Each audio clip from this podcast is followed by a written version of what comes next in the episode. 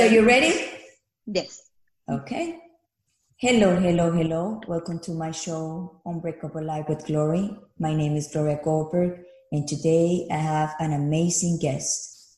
She is an educator and a speaker in mind, body, holistic wellness using yoga, meditation, Reiki, and sound healing. She's been doing this over 15 years. She's also a software engineer and a project manager. Welcome to Iliana Claffey. Thank you. How are you today? I'm doing great. Thank you. It's so fun to be here. I'm very honored to have you today here because it's very important right now for people to hear other stories besides what we're going through now. Mm-hmm. so I want you to tell all my audience First of all, I want to tell you that my audience is more in the depression and anxiety and PTSD. And before we start with that subject, I want to tell you to tell all my audience who are you? Oh, that's a hard one. because I've been many things, and, and it depends. Uh, I'm a mother, I'm a wife, I'm um, uh, a daughter. Well, not anymore, but you know, I was a daughter. I'm a sister. Uh, so I wear many hats. Uh, but what, one of my favorite things to do is to educate people, to teach people about uh, their mind and body connection, about how we have um, the ability to a little bit control where our thoughts go, and therefore we can control what our reality is.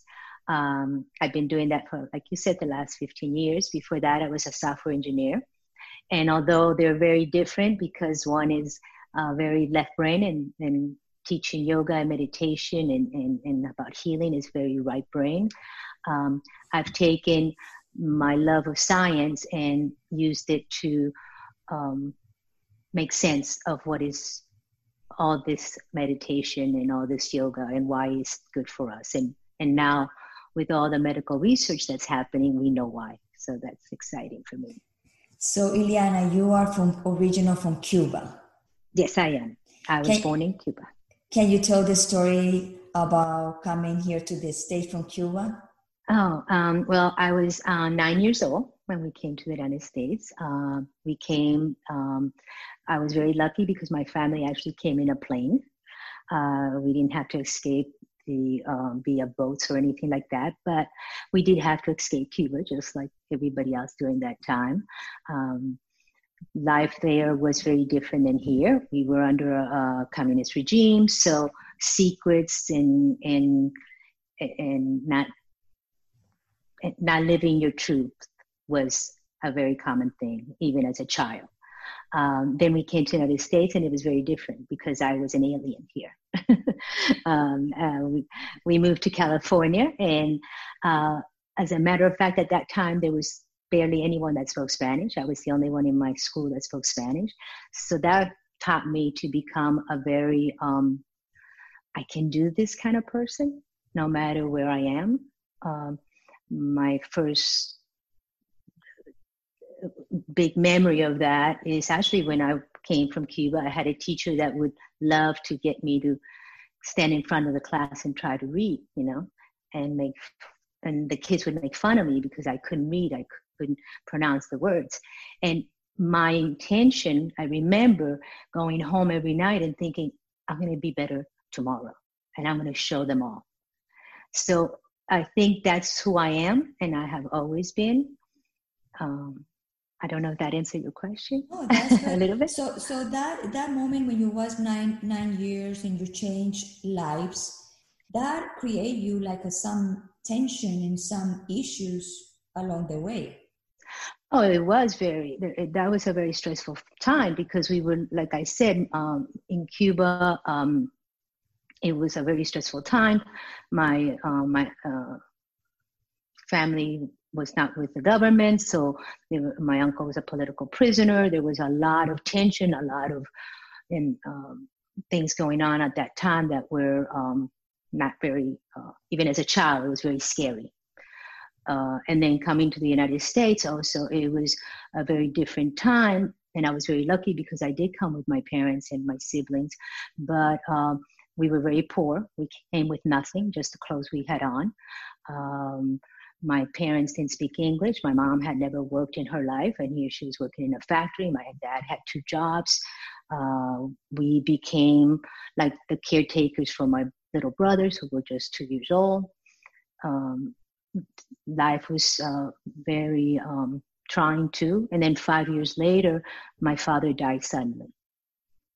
So right when we were starting to get used to this country and our new life and things were starting to also economically become a little bit more breathing space my dad died suddenly.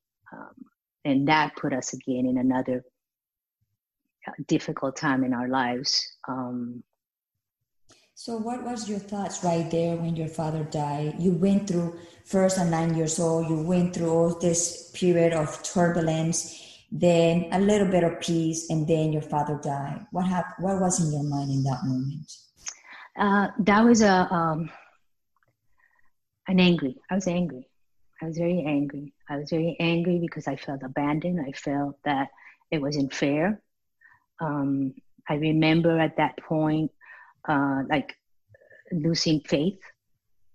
You know, it's like, why again are you doing this to me? You know, um, and I became very again. And then I remember at that time saying, "That's okay. I don't need anybody. I can do this by myself.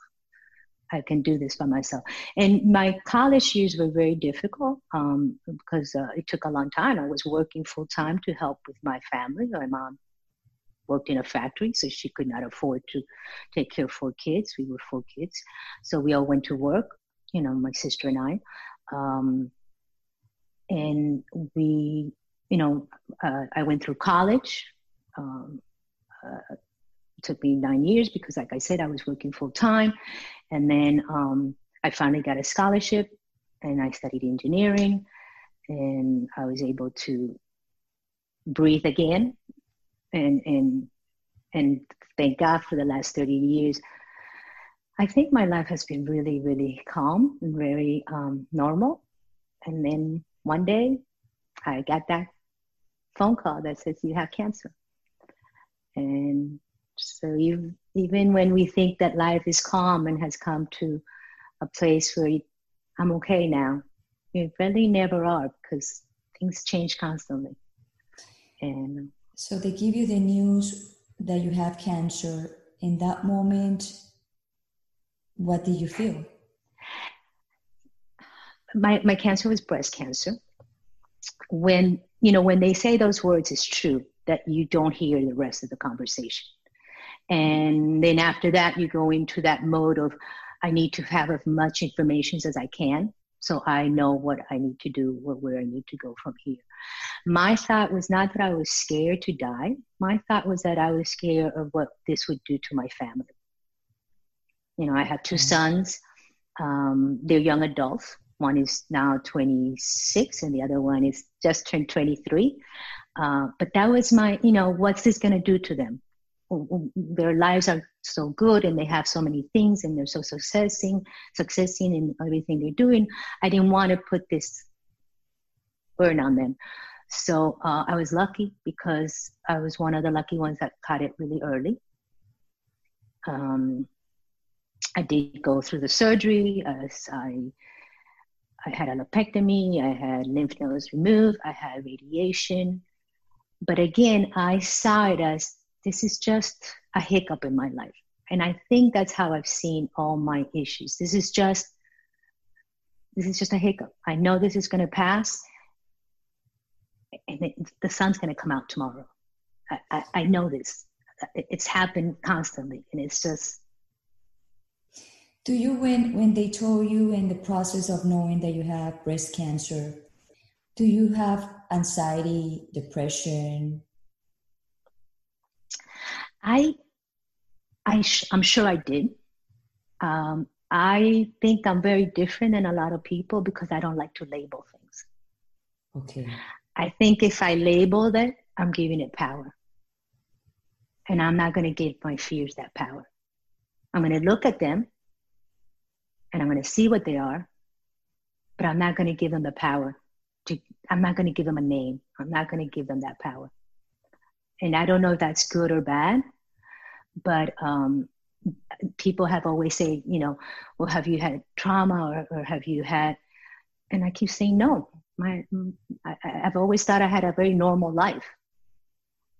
I, you know, uh, uh, uh, and they say, but you went through this and this and that. And I, yeah, but other people have gone through worse things, you know, or different things.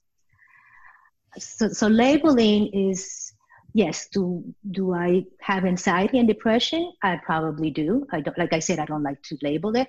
When I feel the signs of anxiety, that I know how they manifest in the body because I know that science. I don't call it anxiety. I call it I'm excited because it's the same bodily functions that are happening. Um, I'm a little bit nervous because I don't know what's going to happen. Or so I try to word it different. When I'm depressed, when I don't, and I guess the word is depressed because I don't feel like doing anything today, but just sitting down and watching a movie. Maybe that's depressed. There's all kind of different ways of depression. Exactly. Or maybe I don't feel like getting from out of bed this morning yet and I don't. I when those things happen, unless I have, of course, you know, a, a, a, an appointment or, or a commitment, then you force yourself to do it. Right. And that's something I've had migraines all my life, and that's something that it's you just do. You just do what you have to do, and then you deal with the pain or the depression or the anxiety afterwards. So for people that listen to us, how did you learn to be like this? Because a lot of people label and people say, yes, I have depression and I have anxiety and this, and I know the words have power and mm-hmm. to do a lot of stuff. How do you start learning to to the way you described it before? Like I think it it it just came from from childhood because, like I told you, when I was nine, okay, for instance, my sister and I, okay, two years young, older than I am. She was 11. I was, uh, she was 12 at that time, and I was nine. So she was the top in her class in, in Cuba. And then she comes here, and of course, she doesn't know the language. She's in the bottom. At that time, they didn't have Spanish classes, they didn't have anything like that. Um, she kind of like became an introvert. She went to the back of the class. She hid. She didn't try. She didn't, she allowed that, I guess, to define her. Where I did the opposite. I said, no, this is not going to define me. I'm going to. And you said a word before survive. To me, surviving is not enough. You have to thrive. I like that. Because surviving is just, yeah, it's just there. It's basic and it's basic and that's fine. That's what we do every day. But the goal is to thrive. Yes survival is the norm. But the thriving is what you need to strive for. And the thriving depends on how you can manage life. How you and words you're right words are everything. And it's not the words only that you speak out loud it's the words you tell yourself if I tell myself as a child, wow, this must mean that I'm not good enough. This must mean, must mean I'm really stupid, or oh, I'm really stupid. Then you keep repeating that, and it's going to get to the point that you become that. It's like people that say, "Oh, life sucks." Yeah. Life is going to start looking at you. You want to see stuff. You want to see bad. I'm going to show you bad. So our words are very powerful. Our words create our reality. If I look at myself in the mirror every day and I say, God, I have the hugest nose, I'm so, or whatever, or I'm so big, or I'm so this, or I'm so that, that's all you're going to see. That becomes who you are. But if you give yourself praise, if you give yourself, okay, you know, today I look really good, or today I don't look that good, but that's okay. I still feel good inside.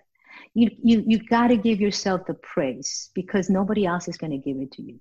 We and I do that all the time. I expect people to love me the way I want to be loved. But do you love yourself the way you want to be loved? Right. So you so you are a yoga teacher, a meditator, a Reiki, and everything about the, the health and, holistic way. You say you've been teaching about 15 years. What they make you to start teaching yoga? Well, I started practicing yoga um, about 20 years ago. Uh, my mom, um, I was teaching, I was a school teacher at that time because my, my youngest had just gone back to school and my oldest was at a private school. They needed a computer teacher because they wanted to create a computer program and all that. So I said, Hey, I used to be an engineer. I'll create that program. I'll do that. So I became a teacher and I started teaching. And my mom um, was diagnosed with cancer, stage four cancer. Um, so, and then my youngest son uh, was uh, diagnosed with really bad asthma. And I was under a lot of pressure. I'd spend all night with him in the hospital because he couldn't breathe. Then I'd be at school, and they would call me from Miami, where my mom was, that she was in the hospital because I was her caretaker, that I needed to go down there. So um, I started, my migraines became incredibly like nonstop. And my neurologist said to try yoga. So I tried yoga. And at that time, I stopped working because I became a full time caretaker. And then somebody said, Well, you're such a good teacher. Why don't you teach? And then I went to the training because I wanted to learn more. And I became a teacher because I love to share the new things I learned. That's what I love to do. I learned something that works for me, or maybe even if it doesn't work for me, but it's like, oh, I know this thing, and maybe it's going to work for you and help you to do what it is, whatever it is you need to. Wow, you have a lot of experience up and downs in life, and you continue. And there's a lot of people that have maybe one or two problems, and they think their life is over. And when you go through a lot of problems like like this, like yours, make you resilient and make you powerful, make you stronger. And I don't think you want to die. Like uh, you, you, said to me earlier when they told you cancer, I don't want to die. Not because no, I, of me. I want, it's because my kids and my family. And that takes a power, a person to say, I'm not going to die. Well, it's funny because when I when I asked my my oldest son, he's in the Air Force, and uh, when I when I told him about it, and I said, "Are you scared? Tell to me. Tell me what you feel, emotions." right. and when you have boys, they're like, "Mom, no," and I'm like, "Come on, tell me what you feel." And he goes, "Mom, I'm not scared because you're too stubborn. You're not gonna let this get in your way." And I thought about it. I said, "I guess that's how I've always taken things in life." and, and, and resilience is born, and I see that in the younger kids. They're not resilient because they've never had to deal with problems. Their parents always deal with their problems. And this is a, this is a big problem right now in this society. And that's a very big. Where my kids, I taught them to take care of their problems. Where their teacher would say, "Mrs. Claffey, you need to take care of the problem," and I said, "No, they need mm-hmm. to take care of the problem because I'm not going to be there forever you need to learn how to be resilient, how to go through the hurdles and, and not only survive them, but okay, where am I, how am I going to thrive from this? And not always do you thrive. Not always. Right. I know you do a lot of healing sound. Can I do. You, um, can you explain that to my audience? Yes. So I use um, I'm going to move my, my, my, my laptop so you could see them, okay? You see those crystal balls right there? Uh-huh. Yeah, right there.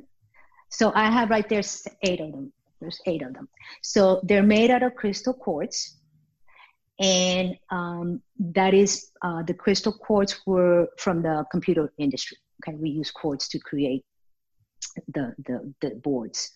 But um, the, they engineers realized that they made a uh, perfect tone. They have perfect resonance. So each one is a different note. Each one uh, is associated with a chakra. Mm-hmm. And our chakras are energy centers that are in our body, vortices that accept and they receive and give out energy. Um, they're not only um, deal with our emotional body, but also our physical body. and, uh, in our organs. So when you play these, they resonate and they start to resonate. And, and the way that sound is, is two sounds that resonate the same balance each other out. But if there's a sound that is not resonating, the uh, sound that resonates at its purest will absorb that sound and everything will begin to resonate evenly. So even though they're different notes, if I play them all, they will start to resonate all together. So this is what's happening to your body because we're made out of right. energy, frequency, right? So the move, the, the playing of the balls um, activates different uh, energy in your body and it starts to balance and resonate with your body. So it's a very healing. Uh, and then the Reiki energy is also energy mm-hmm. that just that that I that I pass that I I'm just a conduit from from the universe and it's done through hands. I don't touch the body usually. I'm just could hover over your body or I could be far away from you and do it that way. But it's again moving that life force energy from the universe to you. Uh, and then with the sound, it's the sound energy, it's the frequency, because we are all frequency, we are all vibration. Right. I I remember because I I go to your class. Well, she's my teacher. You're one of my yoga teachers. You say one day that you help a lot of women that have cancer, and you go and give some like uh, advice and speech about it. Can you tell us a little bit about that? Yeah. So um, I became uh, I after I had cancer, I did a uh, oncology cancer yoga program.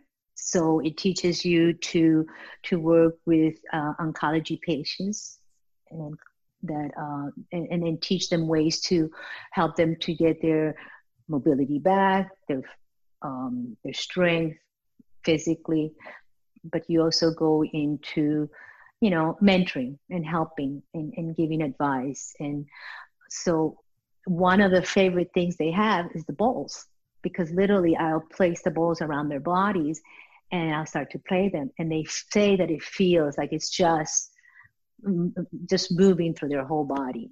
And and and um so that's a big a, a big one with the healing.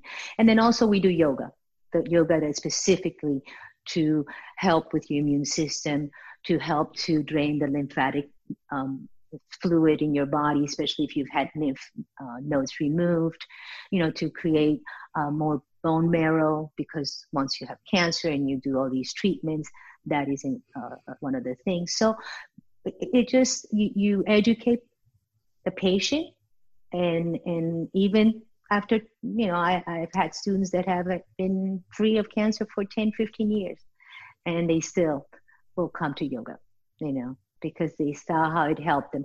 How it helped me through my treatments was that my breath which has always been with me and since i was a little girl i remember using breathing to calm myself down and to bring myself to a point that i could you know be there.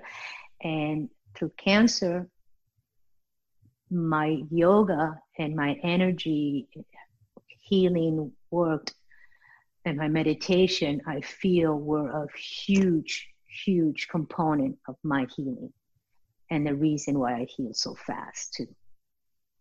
Um, because I I used all the modalities, not only the, what the medical field had to offer, but what the non-traditional medical field also had to offer. And i put it all together to create a program that that fulfilled me and gave me the it gave me the control i needed in where we have no control.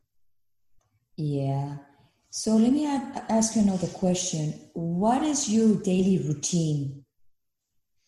Well right now very different so I don't know in the next future.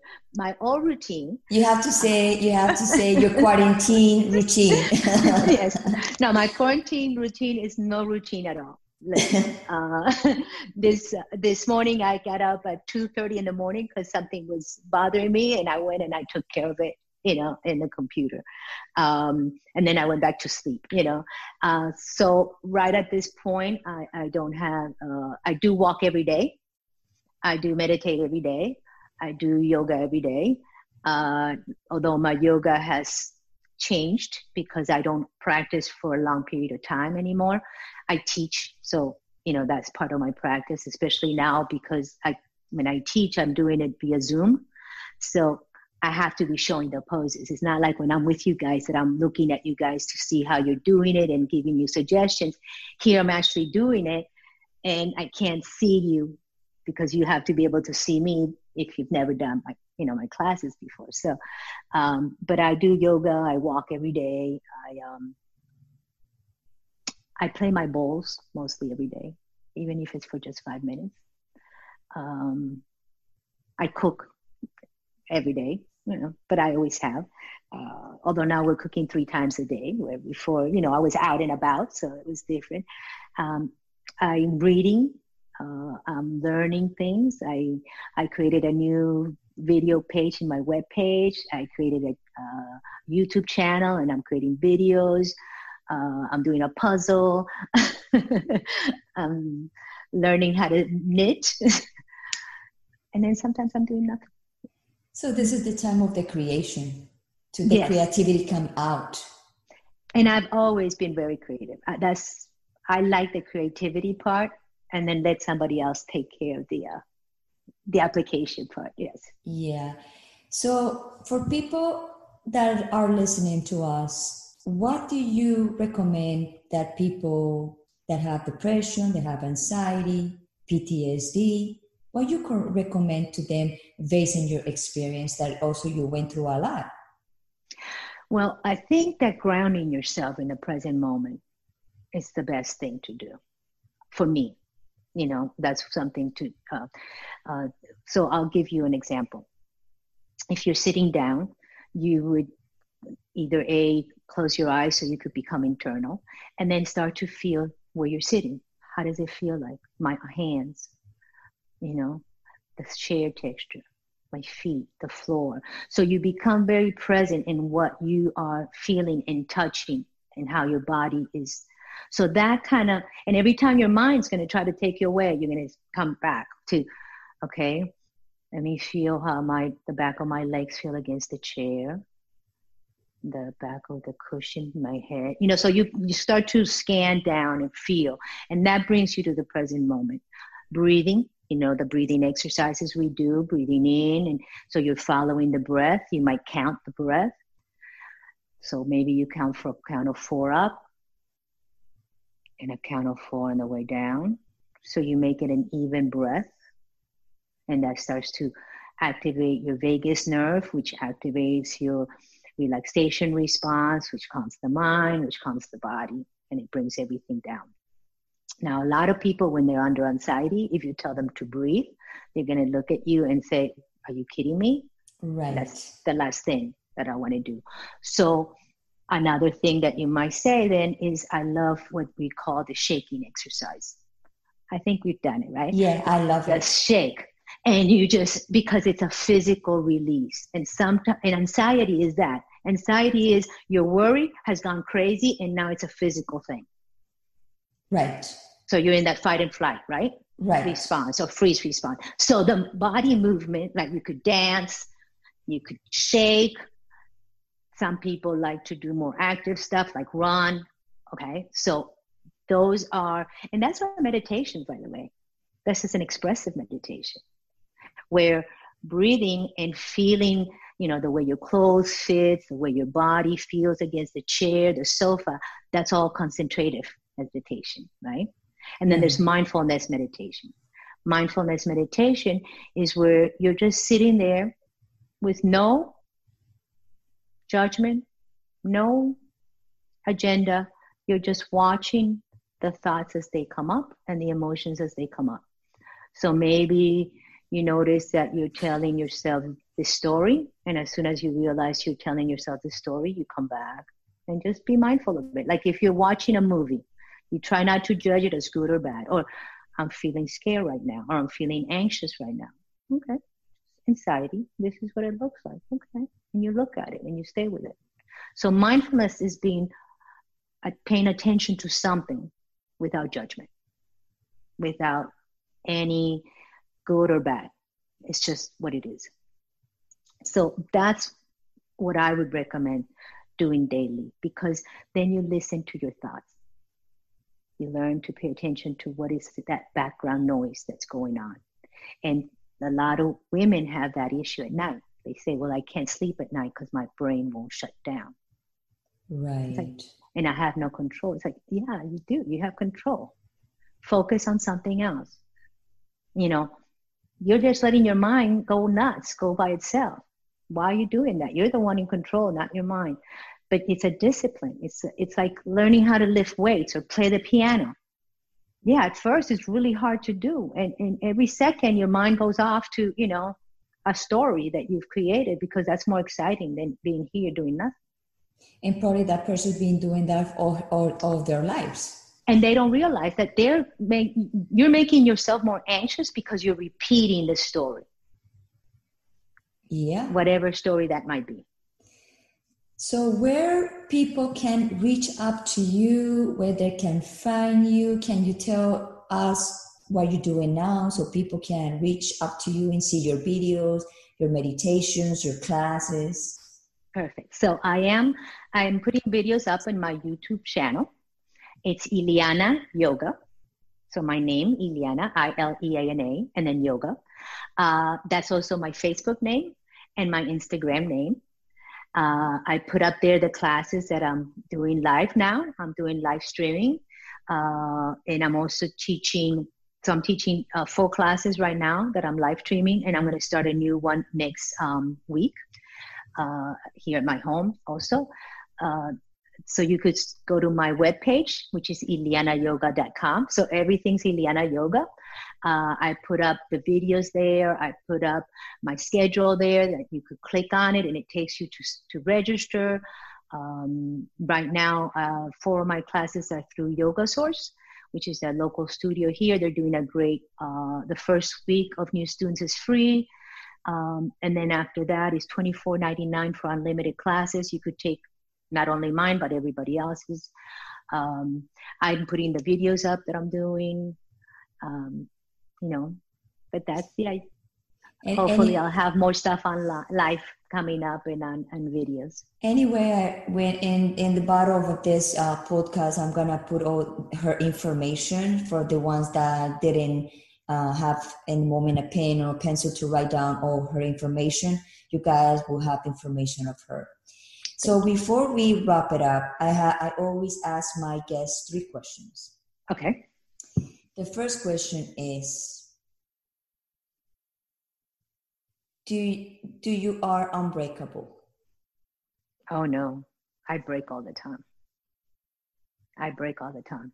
I'm unbreakable while I have to be unbreakable. And then as soon as that crisis or whatever, then I break always and I'm two days where I'm in bed and I don't move. So I am breakable. Okay. Do you have an unbreakable life? An unbreakable life. Unbreakable life. No, I, I, I guess I, yes, I have an unbreakable life because no matter how many times I, I have broken, I put myself back together and I keep making a new one. It's just another chapter, new one. And the last question is Can you, in one sentence, in one word, can you describe yourself? Compassionate. That's very nice. Thank you. Very nice. That's a word my son gave me. Anything that you want to add any message that you want to give right now to everybody? Well, what I want to say is that no matter what you're feeling right now, it's okay. You don't have to accomplish all these things that people are saying that, oh, I'm going to write a new book. This is all what I've always wanted. Or you don't have to. You don't have to. You just do what you need to do right now to survive. but and, and don't get thrive. stuck and to thrive. But don't get stuck also. Don't let yourself get stuck because once you get stuck, it's very hard to get out. So it's okay to to I think it's okay to acknowledge and to be stuck a little bit, but then you say, okay, that's enough. Now it's time to get unstuck and move on. I gave my my fear the chance. I gave my sadness the chance to my emotions to come out and to but now you came out now it's time to thrive like you yeah like we said before i love that like uh, i liked it when you said in, in earlier that you said yeah survive is basic but tr- mm-hmm. thrive is the one right survive is what we every do every day that's true i like that i want to take that for me okay you could take it. Ileana, thank you so much to be on Unbreakable Life with Glory. Thank you. I'm so glad. I'm so honored to have you. I probably want to have you later on more about in, in another episode, and we can talk about maybe about what's going on right now with the emotions of the event that we have in, in this moment. That would be great. I would love to do that. And, and yeah, go ahead. No, I just, I'm honored that you asked me. Thank you for being. Yeah, and thank you to be here. And I know a lot of my audience are going to be super happy to hear other beautiful story because I said everybody have a beautiful story. Yes. And I'm so happy to have you. Thank you so thank much. You. Thank you. Anyway, guys, thank you so much again to be one more time in Unbreakable Life with Glory. This is Gloria Goldberg, and I see you next time. Have a wonderful day. Have a wonderful life. Bye bye.